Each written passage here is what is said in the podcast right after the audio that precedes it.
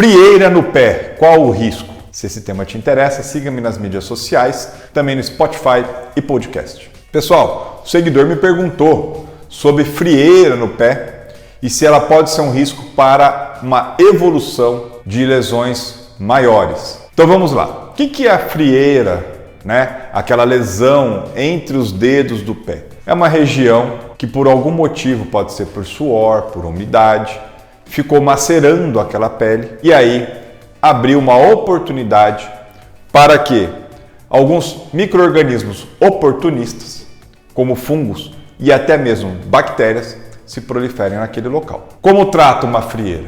Geralmente, primeira abordagem, uma abordagem tópica, produto local.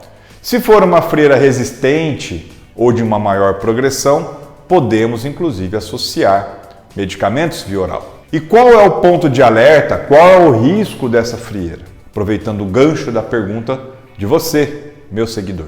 Como a frieira é uma lesão da pele, ou seja, tem uma porta de entrada para microorganismos nesta pele, caso haja uma progressão de bactéria por entre essa lesão, por entre essa porta de entrada, sim, poderá haver uma evolução infecciosa da pele naquela região como um todo, o que pode evoluir para um quadro que chamamos de celulite. Celulite é uma inflamação infecciosa da pele naquela região, geralmente localizada, e que exige um tratamento com antibióticos e mais atencioso e às vezes alguns casos de celulite, até que não foram devidamente tratados, poderão ser necessários medicamentos endovenoso e até internação hospitalar.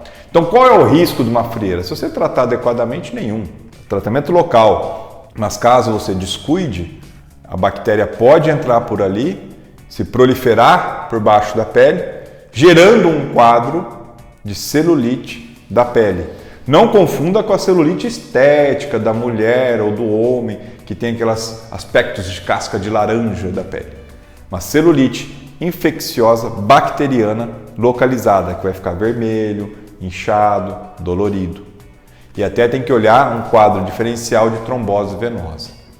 Tá certo? Espero ter tirado sua dúvida. Deixe seu comentário, porque é através dele que eu gero nosso próximo conteúdo. Um abraço e até o próximo.